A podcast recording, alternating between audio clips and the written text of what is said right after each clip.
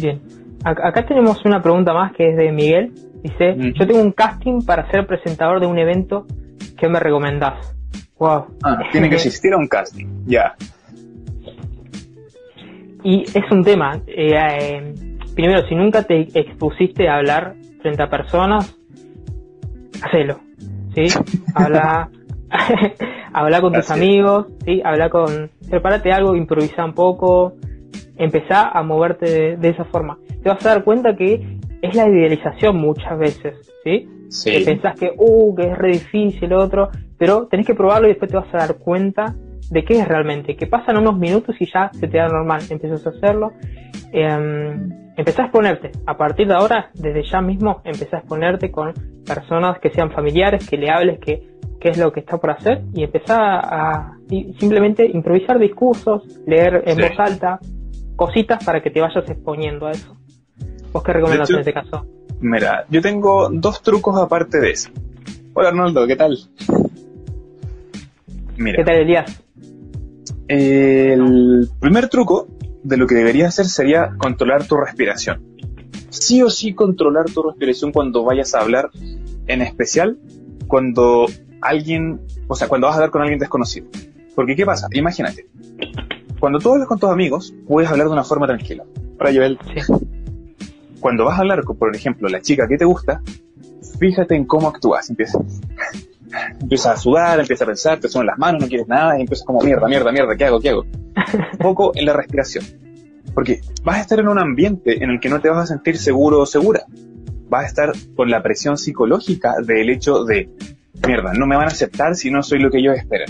Entonces, primero, controla tu respiración y segundo, empieza a visualizar cómo vas a estar en el lugar, cómo vas a actuar, qué cosas podrían pasar, pero del lado positivo. Porque el ejercicio de visualizar te ayuda a, a, o sea, a bajar a terreno lo que vas a enfrentarte. Entonces tu cerebro va a entender de mejor forma cómo empezar a enfrentarte a esto de que el cerebro cuando tiene una imagen o una percepción de lo que vamos a hacerle es mucho más fácil trabajar porque funciona en reversa. Y lo combinas con la respiración tranquila, vas a poder funcionar perfecto. Entonces el casting te va a salir muchísimo mejor, así es que no te hubieses preparado nada. Además de lo que decía Dante, que es practicar. Esa es clave, porque si no, te vas a saturar con el que dirán. Tal cual. Exactamente. Bueno, acá pueden seguir haciendo algunas preguntas de, de marketing, de desarrollo personal. en un ratito vamos a poner unas preguntas que nos hicieron también. Pero acá respondiendo también a lo de Miguel, eh, algo más que quería agregar es el hecho de que disfrutes esa primera vez. Simplemente disfrutarla porque siempre hay una primera vez. Yo digo, la primera vez que hablé en público, me quedé en blanco, ¿sí? Nos reímos. Fue algo, fue, fue algo hermoso porque después de eso me sentí muy bien. Y después de eso empecé a mejorar, empecé a mejorar y la verdad que eh, agradezco que me haya pasado eso, ¿sí? Es algo muy lindo. Me sentí realmente bien, ¿eh? Me sentí muy bien en fallar. De hecho, después cuando lo veas a la larga en el tiempo y repases las cosas de que estabas haciendo, te vas a dar cuenta de decir, por las estupideces que me limitaba o que me cuestionaba o que no trataba de avanzar y al final vas a decir, es parte de la vida, es un proceso. Es un proceso, tal cual. Em, ya te digo, eh, el, hecho, el hecho de hablar en público me, afectaba tanto que estuve un año posponiendo el hablar en público, ¿no? ¿Sí? Y al momento que lo hice, empecé a hacerlo todas las semanas hasta que por ahí en, un mes, dos meses, mejoré todo lo que no, eh, mejoré en el año, básicamente por simplemente posponer ese evento. Así es. Hola, ahí se sumaron más personas. Uy, buenísima. Bienvenidos. crack. ¿Qué tal, Andrés? La verdad que te estoy esperando todavía, que no te creaste tu cuenta, loco. que se más. Acá dice Eli, me parece muy bien lo de hacer un pequeño guion. Sí, es fundamental, prepararse las cosas. Es que, de hecho, yo creo que es una de las mejores herramientas el hecho de preparar algo antes de hacerlo. Porque, como te explicaba, ya que el cerebro funciona de atrás hacia adelante, cuando tú ya tienes un guion, puedes sacar toda la nube de ideas que tienes aquí y luego las puedes aterrizar. Yo, por ejemplo, cuando estaba trabajando en agencias de publicidad, me pasaba eso, que teníamos muchos problemas tratando de aterrizar una idea para acercarla hacia lo que quería el cliente, cumplir con lo del brief y poder avanzar. Y fue como, no, aterricémoslo todo primero y luego empecemos a trabajar en reversa. Era como ingeniería inversa. enfoque, enfocarse en lo que estás haciendo actualmente. Así, ahí se sumaron más gente, Dami un amigo, la verdad. Así que, bueno, eh, voy a poner algunas preguntas así, mientras que si quieren la gente pueden hacer preguntas, ya sea de marketing, desarrollo personal. no tengas miedo, si acá estamos para ayudarlos. Acá tengo otra.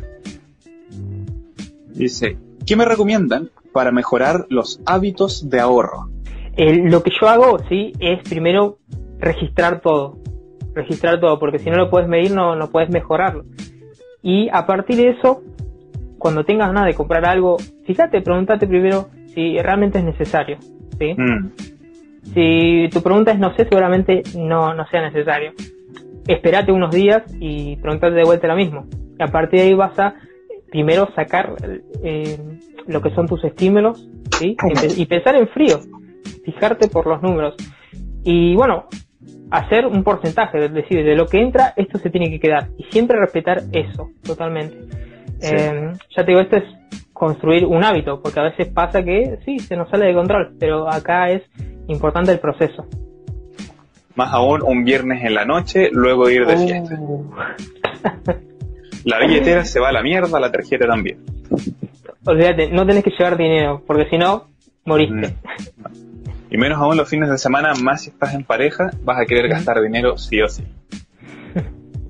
Pero mira, para empezar a mejorar, o mejor dicho, establecer un hábito de ahorro, sí o sí tienes que hacer primero lo que te dijo antes. Pero tienes que traerlo todo sobre la mesa, decir cuánto dinero estás ganando, con qué frecuencia.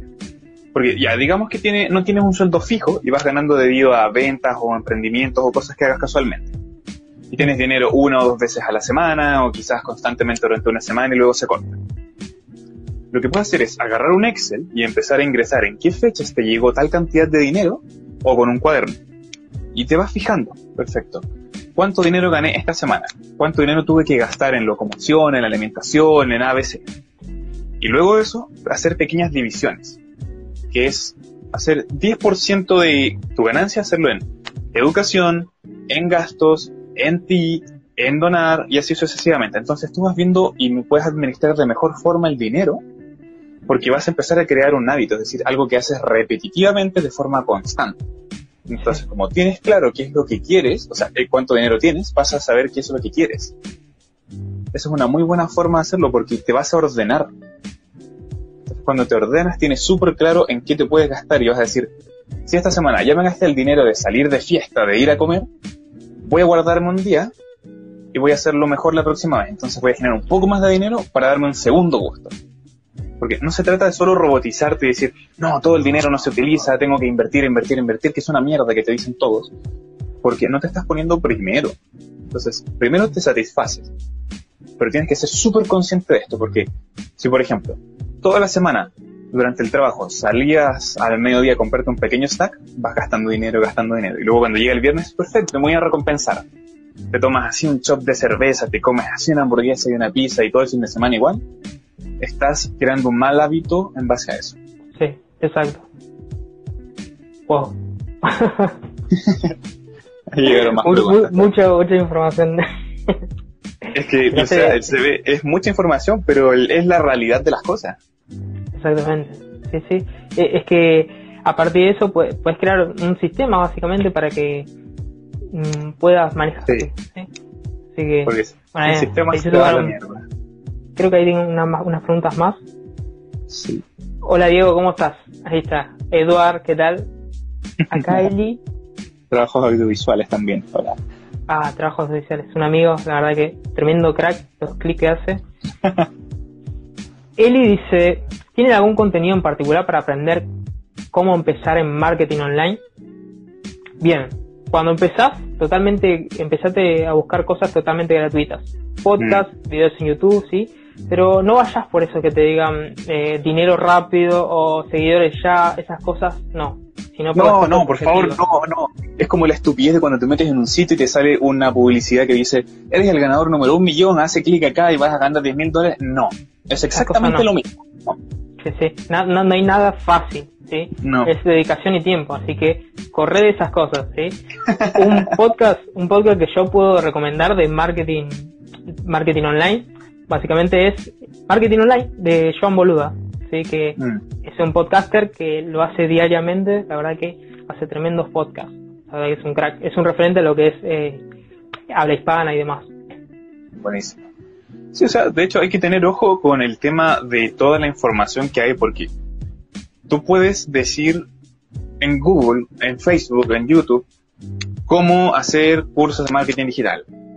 Primero, si es que no tienes activado el bloqueador de publicidad, te van a aparecer cuatro o cinco avisos de páginas de internet que al final de una pequeña muestra gratis te cobran. Y si no, un listado así de información. Tienes información por montones. Y ese puede ser un gran beneficio y un gran problema porque no sabes realmente cuál es verídico o cosas así. Exacto. Ahí tienes que ir probando. ¿Cuál te hace más sentido? Nada más. Y viendo los comentarios. Yo por lo menos cuando accedo a un podcast o algo veo los comentarios para saber qué opina la gente. Es Porque no es lo mismo, exacto, porque no es lo mismo meterte algo que tenga 10 millones de likes y cero comentarios, que eso significa que los compraron, Mm. a que en verdad que la gente esté preguntando, oye, me gustó mucho, en especial en el minuto tanto, porque hablas de esto, de esto y esto. Tal cual. Bueno, Sí. acá Diego dice, primero poner el dinero en tus objetivos. Y la verdad es que es clave poner ese enfoque, ¿sí? Porque mm, si no sabemos en lo que queremos, básicamente vamos a tirar por cualquier lado. Entonces, si una vez que ya tenés, eh, ¿sabes lo que querés? ¿Sí? Vas a dar tu principal enfoque en eso y después lo demás es secundario. Así que Completamente. Miguel dice, ¿qué tal? ¿Qué tal, brother? Ya próximamente estaremos juntos. Qué genial que se vaya sumando más gente. Sí, genial. Yo tengo otra pregunta acá.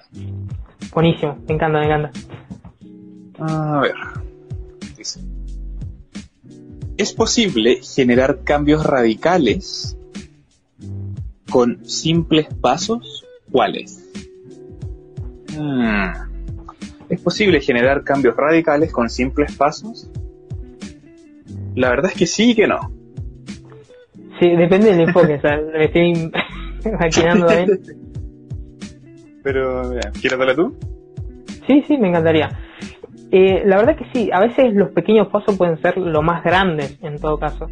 Eh, hay un concepto que se llama eh, los rendimientos decrecientes, que una vez que cuando vos recién estás invirtiendo, el proceso cada vez es más grande, pero una vez que llegas a cierto punto te va a costar más tener más eh, habilidad. Por ejemplo, si vos sos un jugador de fútbol, nunca jugaste en fútbol, y empezás a, entrenar una semana, probablemente mejores un montón a lo que estabas de cero. Pero una vez que ya llevas 10 años entrenando, mejorar un cachito más te cuesta 5 meses, 6 meses, ¿entendés? Acá por eso es muy importante. Cuando recién empezás, sí, sí se te va a hacer mucho más fácil generar diferentes tipos de resultados. Así que en cuanto a eso hay algo muy relativo, porque la gente muchas veces quiere cosas como, ¡pam!, que hago Todo esto y tengo todo esto. ¿sí? Las cosas no son tan así, pero muchas veces dar el primer paso es una de las cosas más importantes. De hecho, mira, ocurre también que, o sea, lo pueden hacer como una asociación a los videojuegos, que la mayoría hemos jugado, cuando vas subiendo de nivel a un personaje. Al principio te cuesta mucho, pero también tienes grandes posibilidades de poder subir rápido o de ganar experiencia. Pero mientras más nivel tienes, más difícil es ganarla porque ya no tienes tantas cosas que aprender, entre comillas. Exacto. Pero ocurre lo siguiente, que si finalmente quieres generar un cambio radical con pasos simples, lo primero que vas a tener que hacer va a ser cambiar tu mentalidad o tu foco de atención. Eso es súper fácil de hacer, pero muy difícil de mantener en el tiempo. Mm, Porque si tu atención, por ejemplo, si por ejemplo tu atención está que todos los viernes son sagrados para ti porque vas a ir de fiesta y vas a dejar de lado tu trabajo, tienes un foco negativo. En vez de cambiarlo a un foco positivo de decir, voy a utilizar el viernes para descansar y recargarme y sociabilizar con la gente, en vez de salir a hacerme concha, simplemente con ir a tomar un boliche. Es un cambio de Ah. foco. Sí, sí, sí. Y te vas a cual, que posible. Eh, Muchas veces es más importante la, la dirección que... Así que... Sí, la gente lo pasa tan por alto y es algo tan fácil de hacer, pero como digo, es difícil de mantener. Constancia, Mm. nada más, constancia. Acá Miguel Oraya, no, Miguel Olaya, perdón. Miguel Olaya nos pregunta, ¿qué piensan de las ventas agresivas? Uh, una pregunta muy, muy interesante. ¿Pero en marketing o directas o ambas? Creo que ambas. Eh, Ya. ¿Qué tenés para comentar? Mira, en mi caso yo la, porque trabajé por lo menos durante cerca de un- unos seis meses más o menos, sí, son seis meses, en lo que era ventas, ya sea tanto Sí. en online como presencial. Perfecto, y Miguel dice que Bien. son ambas, súper. Y cada vez que yo hacía el tema agresivo, como acercarme directamente a darle en la cara a la persona con te estoy vendiendo esto, cómprame, generaba un rechazo inmediato, no solo de la persona, sino que alrededor los que percibían los demás. Entonces perdía clientes por montones Sí, porque no evaluaba la situación de decir, mierda, ¿qué estará pasando a esta persona para acercarme a ayudarla? ¿O cómo puedo abordarla emocionalmente para solucionar un problema y ofrecerle mi producto? Entonces, según yo, la forma agresiva de vender es bastante mala. Porque de hecho, después cuando te hacen el email marketing, que te llega un correo el lunes. Andrés, eh, gracias por meterte en el sitio, pero no compraste. Te envío una oferta. Luego el martes en la mañana, oye, no sé qué, son cuatro correos y digo, mierda, un, un funnel de, de ventas me tiene las bolas llenas porque te recibo mil correos al día wow. y, y no quiero eso. Entonces no están viendo cómo hacerlo de una forma efectiva porque cuando es agresivo, el nombre lo dice, no te aporta, te ataca. Y quizás muchos gurús del marketing digan es lo mejor, quizás para su producto, quizás para su estrategia, porque ellos tienen todo un plan establecido detrás de eso que no te muestran. Exactamente. Yo en personal no lo recomiendo el tipo de venta agresiva. Me encantó, me encantó Andrés. Yo, en mi caso, por ejemplo, eh, las ventas cambiaron totalmente, ¿sí? No, ya no es más por impacto, ¿sí?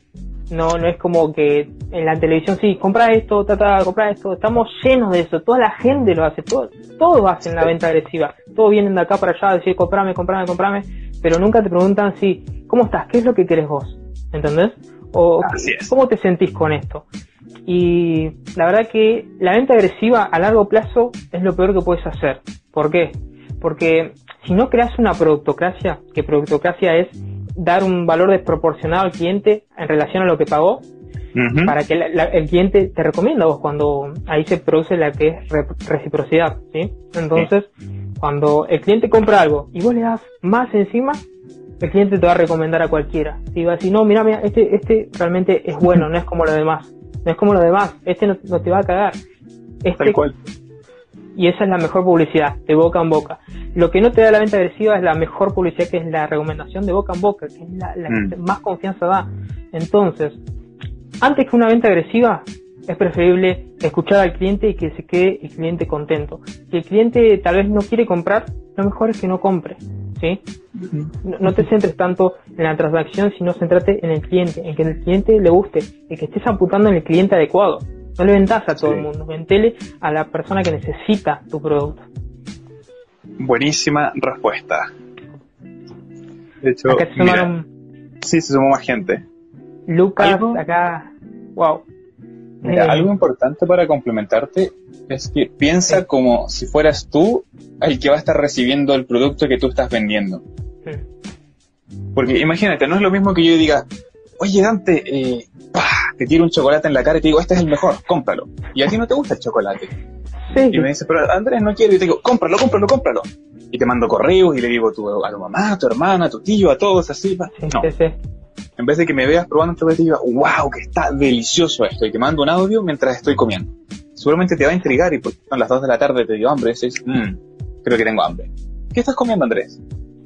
Porque me estoy preocupando más del lado emocional de la persona que totalmente su billetera. ¿Qué es eso? Sí, que, que la venta pasa en segundo plano, por así decirlo también. Completamente. Aquí Diego respondió, me encantó la reflexión cuando llevas tiempo puesta a aprender cosas nuevas. 100%. Sí, sí, 100%. Total- totalmente es así. Con todas las cosas, la verdad que cada vez hay que invertir más tiempo y más esfuerzo en hacer las cosas. Sí, porque si te fijas que como todo al principio es difícil, todo al principio es difícil, luego se vuelve monótono y lo vas superando. No aprendiste a caminar en un día, ni a hablar, ni a andar en bici, ni nada de eso. Toma tiempo, Sí, sí, totalmente. porque si no todo sería fácil y técnicamente no harías nada y estaríamos como lo- los gorditos de la película Wall-E, que estaban todos sentados con pantallas acá y les hacían de todo, estaríamos así. No, pero, pero, pero es hermoso que pase eso. Y que puedas seguir mejorando y perfeccionando porque no hay límites. O sea, Así está es. lindo. Una vez que ya estás en ese punto, sí, que tal vez en alguna, en no en todas las áreas me pasó, pero en, en algunas sí, ya realmente disfrutás, sabes lo que haces, cómo puedes mejorarlo y ya es parte de tu vida también, no es como Completamente. que te sentís obligado. Gracias por ver la segunda parte del video en vivo que tuve con Dante. Ya se viene la tercera. Cualquier duda o pregunta que quieras, deja en la caja de los comentarios y te respondo lo antes posible. Gracias por ver. Chao.